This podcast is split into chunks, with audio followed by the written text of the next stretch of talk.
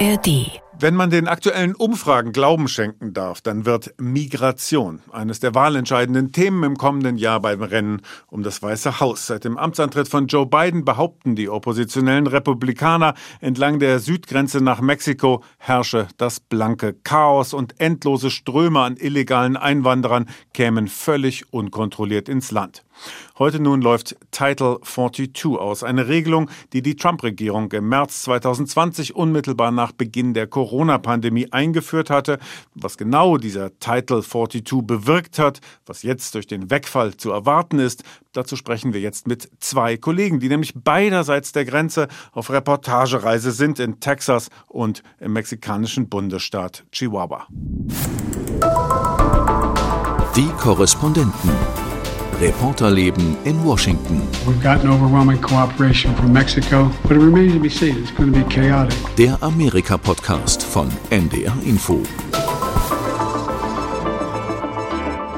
Hallo aus der US-Hauptstadt im Studio begrüßt Sie Sebastian Hesse und zugeschaltet ist aus El Paso in Texas Arne Bartram. Hallo Arne. Hallo, hallo. Über 3000 Kilometer lang ist die Grenze zwischen Mexiko und den USA. Sie verläuft von der Pazifikküste, von der Zwillingsstadt San Diego und Tijuana bis zur Golfküste, wo sie dann endet zwischen dem texanischen Brownsville und dem mexikanischen Matamoros. Irgendwo dazwischen ist El Paso, eine Großstadt in Texas, in der bist du gerade, wie muss man sich so eine Grenzstadt auf der amerikanischen Seite vorstellen? Lebt die mit und durch die Grenze oder ignoriert man die Grenze auch im Alltag dort? Nee, ich würde sagen, die Grenze kann man gar nicht ignorieren und die Menschen, ja, würde ich sagen, leben eher mit der Grenze. Sie ist äh, auf jeden Fall sichtbar. Man kann an diesem sehr, sehr langen, hohen Zaun hier auch entlang fahren und auch das Stadtbild ist sehr, sehr geprägt durch diese, durch diese Grenze, durch den Zaun. Gerade jetzt sieht man auch überall Menschen, die äh, dort auf den Straßen kampieren. Ich könnte mir vorstellen, dass heute ein großes Thema überall auf den Straßen, in den Kneipen, in den Supermärkten in El Paso eben der Wegfall von Title 42 ist und natürlich das Gespräch darüber, was es denn bewirken wird für die Stadt El Paso. Vielleicht sollten wir mal ein bisschen äh, da anfangen, äh, wo man mit dem Verständnis erstmal hin sollte, nämlich was ist eigentlich Title 42? Warum ist das eingeführt worden damals im März 2020? Genau, die hat der Ex-Präsident Donald Trump eingeführt, die, diese Regel. Ähm, damals begründet mit Corona, dass man gesagt hat, ne, wir haben eine Pandemie, wir können jetzt nicht zulassen, dass da massenhaft Leute über die Grenze kommen, eventuell eben mit Corona und das Virus sich dann weiter in den USA verbreitet. Also hat man diese Grenze quasi dicht gemacht und hat verfügt, dass eigentlich alle Menschen, die über diese Grenze kommen, um Schutz zu suchen, direkt wieder abgeschoben werden können. Diese Regel hat auch der jetzige Präsident Biden erstmal beibehalten, war auch quasi ganz praktisch.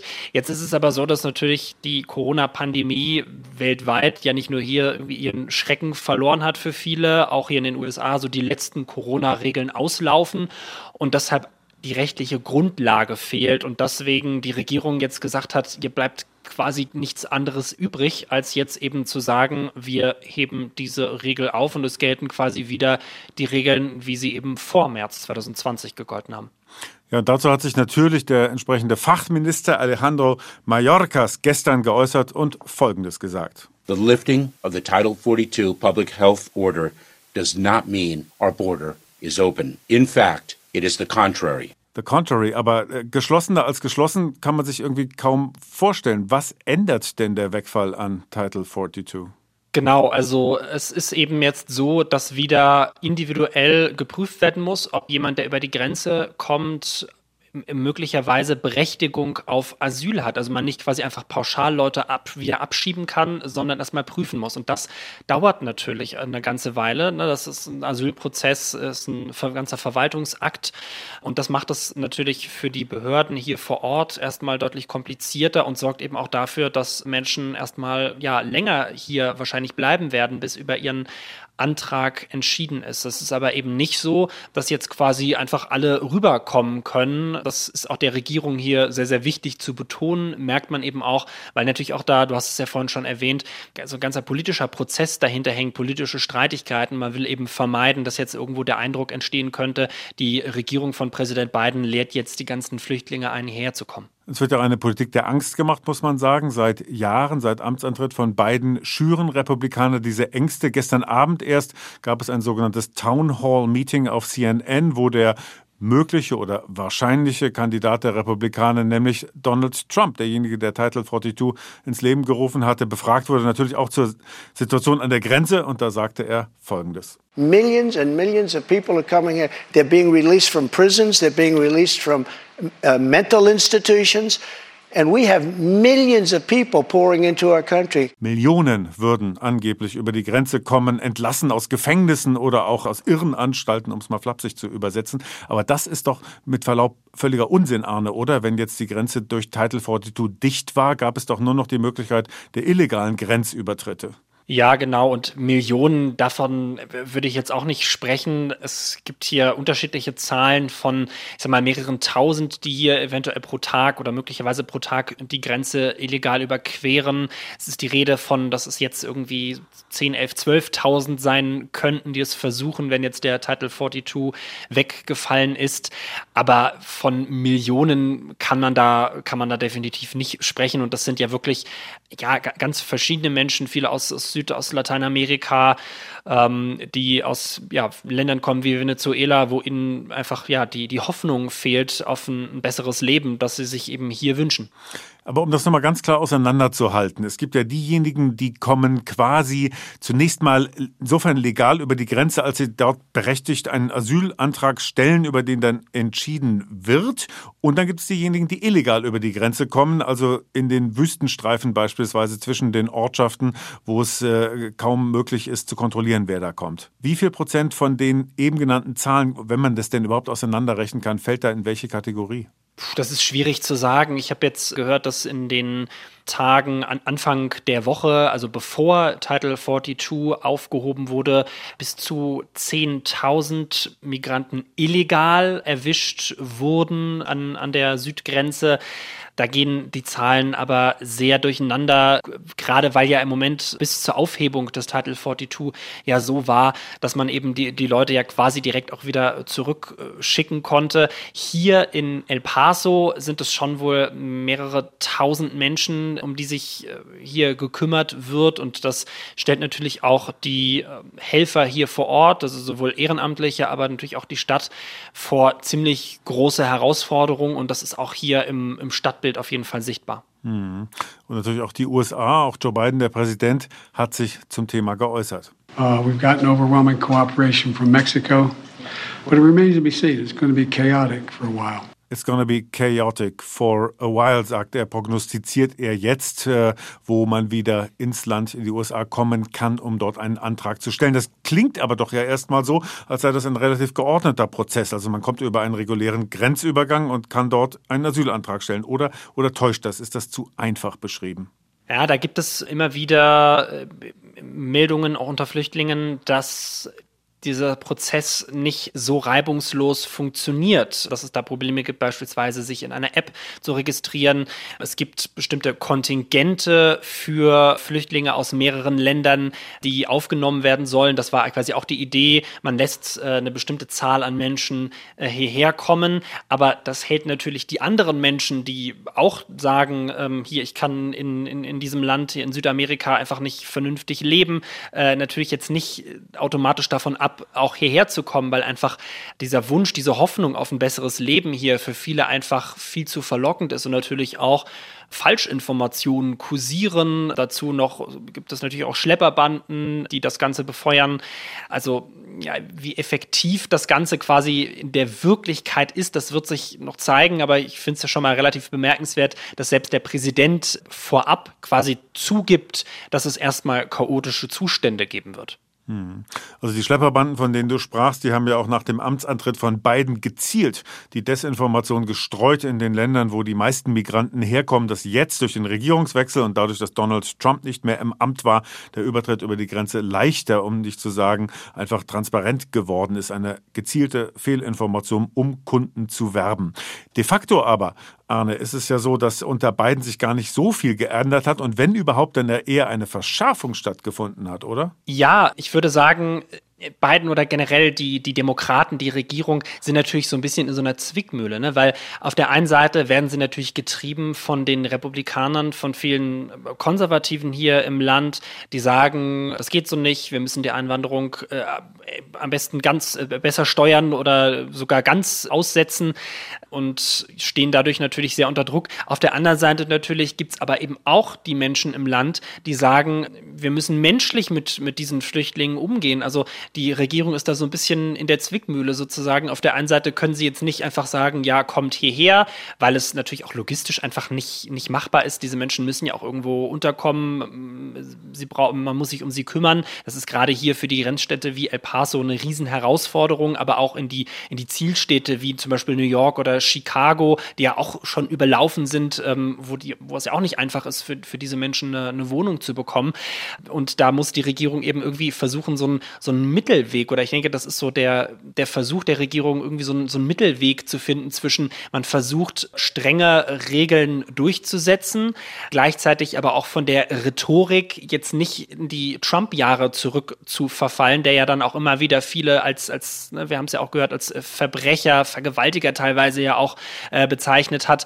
Und das ist natürlich ein Drahtseilakt für die Regierung. Nutzen wir die Gelegenheit und werfen mal einen Blick auf die andere Seite der Grenze.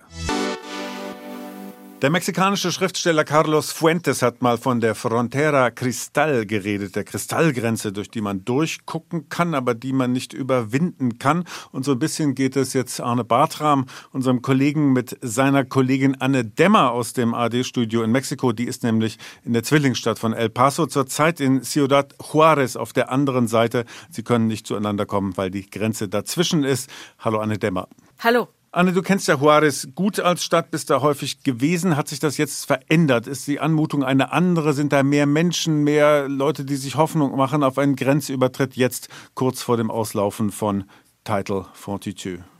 Naja, man muss sicherlich sagen, dass in den letzten Tagen noch mehr Menschen hier hingekommen sind, die sich eben von Süden in Tapachula, äh, Mexikos, auf den Weg gemacht haben, weil sie eben die Hoffnung haben, kurz bevor der Titel 42 nun ja sozusagen eingestellt wird, ähm, dass sie dann noch rüberkommen. Also was hier in den letzten Tagen vor allem zu sehen waren, das waren lange Schlangen mit wahrscheinlich bis zu 500 Menschen, die vor einzelnen Grenztoren sich versammelt haben und letztlich dann freiwillig den den Grenzbehörden übergeben haben. Und ähm, am Ende sind aber beispielsweise an einem Tor, wo ich mich relativ lange aufgehalten habe, nach mehreren Stunden äh, letztlich nur 30 Menschen durchgelassen worden, vor allen Dingen Familien mit Kindern. Ähm, die Le Leute sind verzweifelt und sehen das wohl als letzte Chance, weil es ja heißt, die Bedingungen für sie am Ende werden nicht besser. Und die Bedingungen sind natürlich dann durchaus eine Herausforderung. Es ist äh, tagsüber sehr heiß, über 30 Grad. Ähm, es ist ungeschützt, es gibt keinen Schatten. Die meisten haben Tücher um den Kopf gewickelt. Kinder spielen da Fangen rund um so Plastikklos. Davon gibt es aber auch nur zwei. Für 500 äh, Menschen ist das natürlich zu wenig. Äh, es gibt auch keine Hilfsorganisationen vor Ort, ähm, die sie mit Wasser oder Lebensmitteln versorgen würden ja, letztendlich ist es natürlich eine hoffnungslose Situation. Ähm, einerseits klingt es natürlich gut, der äh, Titel 42 wird abgeschafft, aber letztendlich wird es schwieriger für sie, überhaupt Asyl zu beantragen und die Hoffnung, beziehungsweise das, das ist vielleicht das Interessante, Jetzt müssen sie schon befürchten, dass sie direkt wieder in ihre Heimat abgeschoben werden. Und das war bisher nicht so. Da sind sie eigentlich vorwiegend hier nach Mexiko äh, zurückgeschoben worden und haben das ja auch mehrfach dann versucht, die Grenze zu überschreiten. Also viele haben fünf, sechs Mal hinter sich. Hm. Wie muss man sich das vorstellen? Wie viel Prozent, wenn man das überhaupt einschätzen kann, sind denn aus Eigeninitiative gekommen, selbstständig oder und wie viele sind von, von, von Menschenschmugglern, also von den sogenannten Coyotes, überredet worden oder, oder an die Grenze gebracht worden? Dazu gibt es natürlich keine Zahlen, also das äh, kann man nicht wirklich handfest sagen. Aber das hängt natürlich viel von dem Budget ab. Die Leute, die in den USA bereits Familien haben und sozusagen ähm, davon profitieren, dass sie finanziell unterstützt werden, da kann es sein, dass dann kommen sie halt schneller mit einem Schlepper rüber und die Erfolgschancen sind dann gar nicht so schlecht. Ähm, aber so eine Reise eben, sagen wir mal, von Venezuela, da muss man schon veranschlagen, bis zu 10.000 Dollar, wenn nicht mehr. Also das hängt dann auch vom Schlepper ab, was er verspricht, von wo aus äh, der die übernimmt. Ähm, aber diese ganze Route äh, ist ja sozusagen durchsetzt. Eben Sicherheitskräfte verlangen dann hier mal 500 Pesos, ähm, die Polizei, dann das Militär, die Nationalgarde. Also das, das muss man sich leisten können die Leute, die sich jetzt hier versammelt haben, die versuchen es halt eben, sich selber auszuliefern, in der Hoffnung, dass sie dann ihren Asylantrag stellen könnten, obwohl ja der Titel 42 eigentlich noch existiert. Aber es gab ja immer wieder Leute, und das war sehr willkürlich aus meiner Perspektive hier in Mexiko, ähm, wer da durchgekommen ist. Anna, was erwartest du denn, wenn jetzt Titulo 42 fällt? Wird das eine dramatische Veränderung an der Grenze nach sich ziehen oder ist das was, äh, was für ein paar Tage Gesprächsthema ist, aber im Grunde genommen nicht nichts substanziell an der Lage verändern wird. Na, die Leute werden sich nach wie vor auf den Weg machen und die meisten werden dann vielleicht doch auch den illegalen Weg suchen, dann alleine auch äh, sind dann aber ausgeliefert dem organisierten Verbrechen. Das ist gefährlich oder laufen durch die Wüste äh, bei blinden Flecken. Ähm, es wird wahrscheinlich mehr Tote geben und ähm, diese neue App, äh, die macht es offenbar ja auch nicht leichter. Damit sollen sie ja nun ihren Asylantrag stellen da, in den letzten Tagen habe ich da auch mit einigen Leuten gesprochen oder eigentlich recht vielen. Alle waren relativ frustriert, äh, die funktioniert nicht und ähm, damit, das ist aber die Voraussetzung, um überhaupt einen Termin zu bekommen. Haben denn die meisten Menschen überhaupt Handys, auf denen man eine solche App installieren könnte? Ich stelle mir ja vor, wenn man aus einem äh, Katastrophengebiet beispielsweise kommt, wo ein Unwetter geherrscht hat und vielleicht auch materiell gar nicht die Mittel hat, sich so auszurüsten, wie, wie viel Prozent derjenigen, die da hoffnungsvoll an die Grenze kommen, sind denn überhaupt in der Lage, sich eine App herunterzuladen? Naja, Handys haben sie sicher. Die meisten, würde ich sagen, oder gerade wenn es Familien sind oder sie in einer großen Gruppe sind, dann teilen sie sich dann vielleicht eins.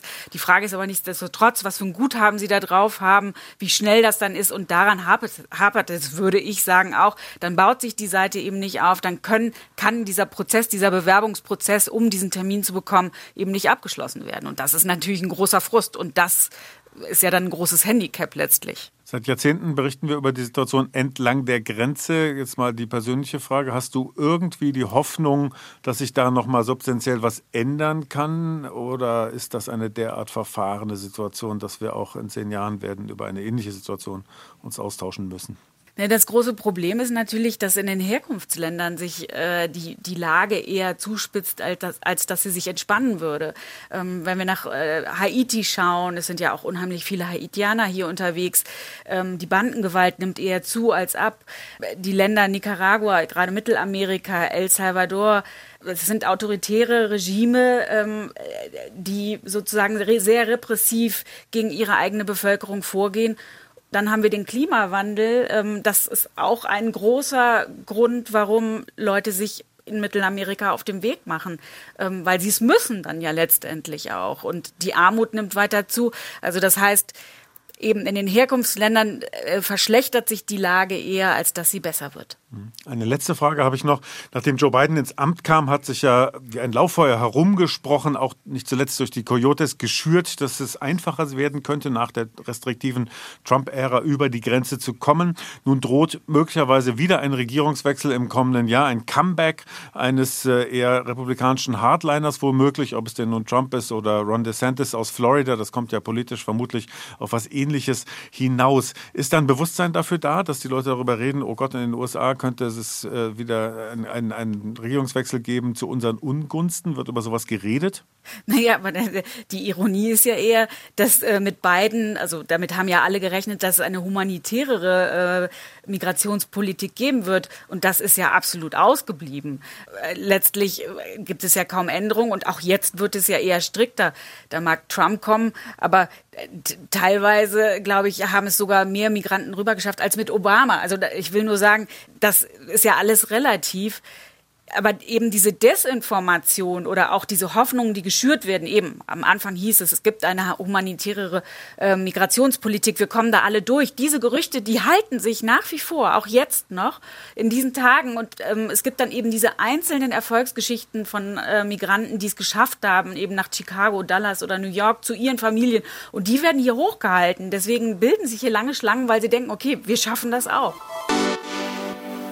Soweit also die Eindrücke aus Ciudad Juarez, wenn man so will, die Zwillingsstadt von El Paso auf der anderen Seite. Man muss ja sagen, Arne, es gibt ja auch sowas wie einen legalen Grenzverkehr, also Menschen, die Verwandte haben beidseitig der Grenze, völlig legal hin und her reisen, vielleicht geschäftlich etwas machen. Auch für die fällt ja Title 42 jetzt weg. Das ist wieder einfacher. Der legale kleine Grenzverkehr läuft wieder. Wie ist das denn so in El Paso, dieses Leben mit der Grenze? Wie, wie viele Kontakte gibt es da? Wie normal ist es auch für Einwohner von El Paso, dass man mal auf die andere Seite geht zum Einkaufen oder um, um Menschen, um Verwandte zu treffen? Ich würde sagen, diese Stadt ist der Austausch zwischen diesen beiden Städten hier ist eigentlich was vollkommen Normales. Man merkt es auch, wenn man ähm, direkt an der Grenze unterwegs ist. Hier gibt es mehrere Übergangspunkte für eben Fußgänger, aber auch für Autos. Ähm, das, äh, dann ist herum auch hier auf der, auf der eigentlich amerikanischen Seite sehr, sehr viel Spanisch. Also beispielsweise es gibt sehr, sehr viel ähm, mexikanische Restaurants, äh, wo die Menüs alle auf, äh, auf Spanisch sind, wo man hört hier eigentlich auf den Straßen überall auch sehr viel Spanisch in den Läden. Also da merkt man schon, dass es da einen, einen großen Austausch gibt und man sich schon so als ja eine eine Familie sozusagen auf, auf beiden Seiten der Grenze sieht. Hm, es scheint ja so, diese zwei Ebenen zu geben, ne? so die einer verhältnismäßig normalen Kooperation über die Grenze hinweg zwischen äh, Städten, die rechts und links davon liegen, beziehungsweise in diesem Fall natürlich nördlich und südlich. Und dann aber natürlich den Problemen, die es gibt. Dazu jetzt ganz frisch der Bürgermeister von El Paso, Oscar Lisa. You know, Mayor, what keeps you up at nights? And I told him, I said, let me tell you something. He said, the, the lack of light. Is it really the lack of light keeps you up at night? So I said, absolutely, because I can't see a light at the end of the tunnel. Also der Bürgermeister wurde gefragt, was raubt Ihnen den Schlaf in der Nacht? Und er hat gesagt, das Licht, und zwar das Licht am Ende des Tunnels, das er nicht sieht. Warum wird das so dramatisiert von Seiten des Bürgermeisters? Vor welchen Herausforderungen steht eine Stadt wie El Paso angesichts dieser Nachbarschaft äh, nach Mexiko? Das sieht man, wenn man mal durch die Innenstadt läuft. Ähm, ich bin jetzt zum ersten Mal hier, kenne die Stadt also nicht in einem anderen Zustand und war schon, muss ich sagen, geschockt, weil überall auf den Straßen, vor allem in den Nebenstraßen, Berge an Müll lagen äh, von Menschen, die hier äh, unter freiem Himmel kampiert haben. Ich habe auch mit einem, äh, mit dem Bischof hier, mit dem katholischen Bischof von El Paso gesprochen, dessen Kirche hier mehrere Unterkünfte betreibt und der hat mir auch erzählt, der hat hier irgendwie gesehen, dass und tausend Menschen vor kurzem unter freiem Himmel schlafen mussten vor seiner Kirche, weil die einfach keinen Platz mehr gefunden haben. Und äh, so viele Menschen sorgen natürlich dementsprechend für Müll, Zeltplan, äh, so, so Plastikplan, die sie als Zelt benutzt haben, die zurückbleiben, überall leere Wasserflaschen, äh, Essensverpackungen. Das ist natürlich für, für das Stadtbild nicht, nicht so gut und ja, sorgt für eine große Herausforderung natürlich auch diese Menschen irgendwie unterzubringen. Es wurden jetzt diese Woche in Schulen extra Platz geschaffen, wie man es auch aus Deutschland aus der Zeit der Flüchtlingskrise 2015 äh, kennt, dass man also quasi Turnhallen bereitstellt als kurzfristige Erstaufnahme, Unterkünfte. Also das ist natürlich auch ein, ein wahnsinniges logistisches Problem, das erstmal hier zu sehen ist, in, in El Paso und in anderen Grenzstädten und sich dann aber weiter verteilt. Denn es ist ganz klar, die wenigsten wollen hier vor Ort bleiben, sondern viele wollen eben weiter in die großen Städte, nach New York, ähm, nach Chicago oder auch nach Kanada und die verschieben dann das Problem sozusagen sukzessive immer weiter Richtung Norden. Was wünschen sich denn Menschen wie der Bürgermeister, wie Oskar Lisa? Wünschen die sich mehr Unterstützung von Washington, mehr Geld, um Auffanglager, die menschenwürdig sind, einrichten zu können? Oder was ist da so auf, auf, auf der Wunschliste? Ja, also sicherlich ähm, mehr Geld, mehr Unterstützung. Auf, auf kurzfristig, ich glaube aber langfristig, und das ist ja auch das, was, was er da angesprochen hat mit diesem Licht am Tunnel, ist einfach das Problem, dass keine langfristige Lösung für dieses Problem in Sicht ist. Und das ist auch, würde ich sagen, hier bei Menschen in der, in der Stadt, bei denjenigen, die engagiert sind, die, die Verzweiflung ist da zu spüren. Dem, von schon angesprochenen Bischof hier, der mir gesagt hat, er hat so ein bisschen das Gefühl, dass die politischen Parteien in, in Washington, in der Hauptstadt, sich so, so ein bisschen bequem gemacht haben in diesem Streit, weil es sich halt als politischer Spielball sehr, sehr gut anbietet. Ne? Also die einen, die sagen können, die, die Regierungspartei, die sagen kann, wir tun und machen und dann die Oppositionspartei, die sagen kann, nee, ihr habt den Laden nicht im Griff, ihr macht nicht genug, ihr tut nicht genug ähm, und dass deswegen eigentlich ja, es kein wirkliches Interesse gäbe an einer, an einer wirklichen langfristigen Lösung. Präsident Biden hat auch gesagt, er selbst, ähm, hat es auch nochmal betont vor kurzem, er selbst würde gerne ein komplett, für ein komplett neues Asylsystem sorgen. Das würden aber die Republikaner im Parlament verhindern. Hm. Gibt es denn Stimmen, die sowas wie eine Vision haben, irgendwo zwischen einem Gastarbeiterprogramm für diejenigen, die aus wirtschaftlichen Gründen kommen und vielleicht nur für ein paar Jahre Geld verdienen wollen in den reichen USA, bis hin zu äh, Asylbewerbern, die aus politischen Gründen als Verfolgte ins Land kommen? Gibt es irgendwelche Visionen, die diskutierenswert sind? Ich würde sagen, Ideen an sich gibt es sicherlich viele, aber diese Stadt hat ja jetzt nur wirklich schon sehr, sehr lange mit diesem äh, Problem, mit diesem Phänomen zu kämpfen. Und mein Eindruck war, dass hier so ein bisschen Resignation aktuell herrscht, dass man im Moment immer so versucht von, von kurzfristiger Krise, also wenn die Zahlen wieder hochgehen, versucht da irgendwie kurzfristige Lösungen zu finden, aber so wirklich die ja, so die, die Vision, die Hoffnung fehlt, wie es denn anders sein könnte, weil eben darüber nicht hier vor Ort, sondern eben in der Hauptstadt entschieden wird. Ich habe auch mit Menschen gesprochen hier, die gesagt haben, naja, eigentlich brauchen wir ja Menschen, denn äh, hier oder auch in, in, großen Teilen der USA ist, gibt es eine, eine hohe Nachfrage an Arbeitspersonal. Beispielsweise in, in Restaurants äh, werden überall Leute gesucht, ähm, die dort als Bedienung arbeiten möchten. Und da gibt es schon Menschen, die sag, hier sagen, naja, also eigentlich, es, es gäbe ja auch sozusagen eine Verwendung für die Menschen, die hierher kommen. Und viele wollen ja auch hierher kommen, um zu arbeiten. Da fehlt aber einfach nur aus, aus Washington eine, eine Einigung, wie man das Ganze eben in gezielte Bahnen lenken kann. Hm. Ja, die Diskussion um möglicherweise ein Gastarbeiterprogramm für Saisonarbeiter, die beispielsweise als Erntehelfer in der Landwirtschaft eingesetzt werden können, diese Diskussion gibt es ja in der Tat schon seit Jahren, um nicht zu sagen seit Jahrzehnten. Ebenso natürlich diese harte Haltung zu sagen, wir machen einfach komplett dicht, dann kommt eben keiner mehr rüber und damit wären wir wieder bei einer der, äh, sagen wir mal, einer der Kernpolitiken von Donald Trump, nämlich dem Bau einer Mauer entlang der Grenze. Auch das hat er gestern Abend bei dem Town Hall Meeting auf CNN wieder bekräftigt.